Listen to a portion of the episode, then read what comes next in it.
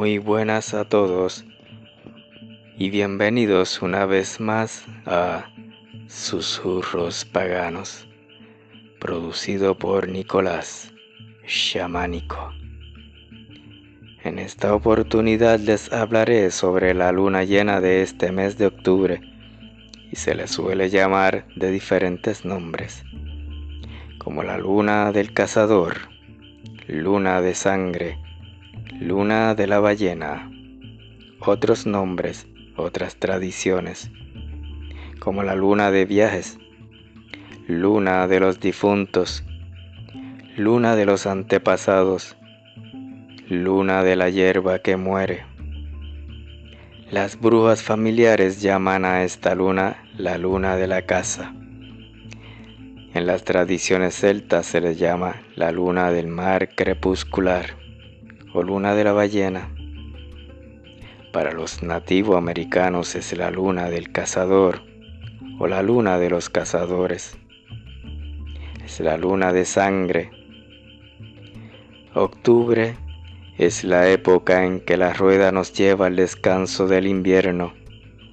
Nos preparamos de nuevo para el momento de oscuridad y vuelta al yo interior. Los árboles dejan caer sus hojas que se mecen con el viento. Y el tono predominante es el amarillo y el marrón. El sol es dorado y cada vez su calor es menor. Las heladas comienzan y la luna brilla sobre el hielo. Mientras la tierra se prepara para dormir, es tiempo de vida muerte, renacimiento, transformación, reflexión, conocimiento y aprendizaje. Durante esta época la posición de la luna respecto a la Tierra la hace parecer mucho más grande y elevarse lentamente. Es un buen momento para sembrar el césped, llevar a pastar el ganado pero no para recoger heno, ya que el heno recogido en libra no es del agrado del ganado. Se planta y se cosecha todo aquello de lo que se pueda extraer los capullos, y durante la luna creciente se plantan árboles y arbustos. Se pueden iniciar proyectos de índole físicos, viajar, acudir a fiestas, divertirse casarse, entablar nuevas amistades o iniciar nuevos negocios.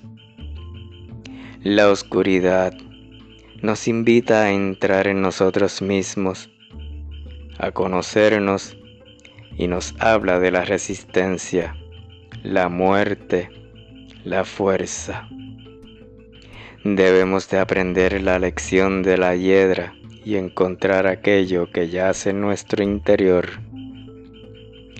En la antigüedad, los cazadores eran los proveedores del alimento para la tribu. Las hojas de los árboles han caído, los animales han engordado y los campos han sido cegados. Así, para los cazadores es más fácil ver a sus presas. En época romana era costumbre hacer acopio de carne durante este mes, el octem, y secarla o guardarla en salazón como provisión de cara al frío invierno. Termina la cosecha y la tierra se prepara para descansar. Muchos animales se preparan también para su sueño invernal Toda la naturaleza en general comienza un ciclo de tranquilidad y descanso y de reflexión. Es momento de meditar, de pensar acerca de lo que hemos hecho en el año que acaba y lo que planeamos para el año que comienza. Recuerden que según la tradición pagana el año finaliza en Wayne el 31 de octubre y comienza el primero de noviembre. Es momento también de meditar acerca del alimento y el sacrificio del ciclo de la vida y la cadena alimenticia. Momento de agradecer a la Madre Tierra sus frutos y honrar a los animales y espíritus salvajes. Es el momento ideal para encontrar a nuestro animal totémico. Esta festividad se asocia con el hombre verde, con el astado, con Erne el cazador y en general con todas las deidades masculinos de la naturaleza. Medita en las leyes del karma y sobre la reencarnación.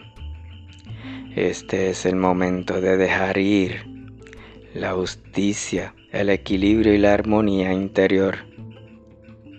Es el mejor momento para consagrar las cartas del tarot, unas runas, varitas, herramientas mágicas también es el momento propicio para comenzar a estudiar nuevas ramas. Es momento de comienzos. Las correspondencias para esta luna llena son trabajos propicios de esta luna. Es buen momento para conectar con el espíritu ancestral, fortalecer lazos familiares y prepararse para el invierno.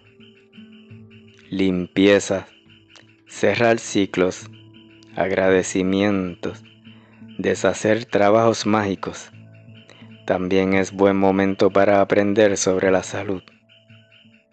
Es el momento más propicio para los oráculos y los trabajos de adivinación.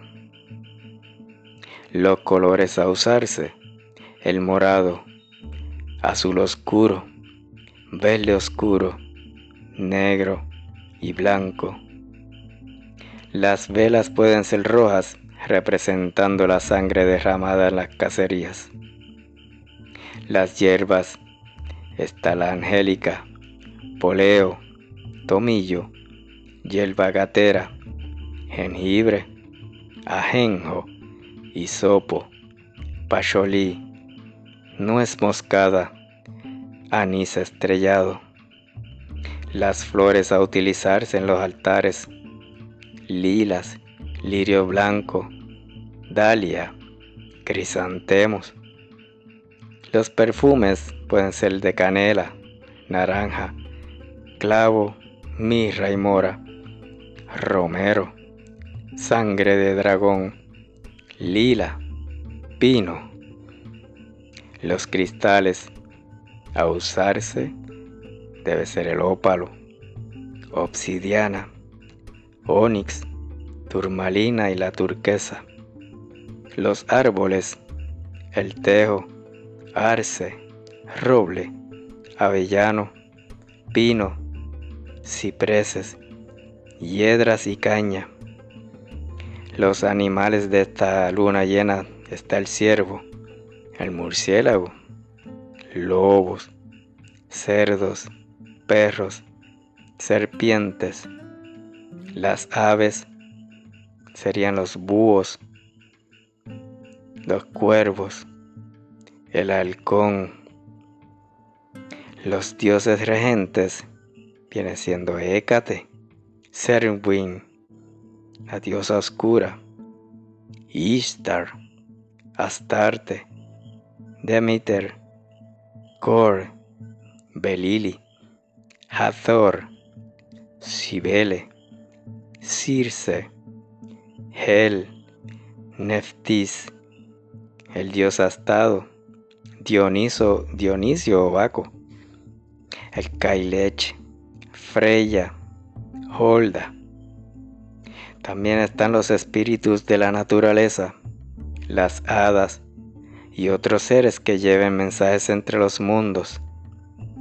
Flujo de poder, suelta recuerda, comunión con los muertos, a profecías, la liberación de viejas memorias negativas y emociones.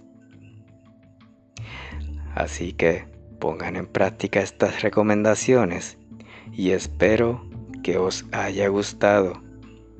Y como siempre decimos, que el viento sople siempre a su favor. Ajo.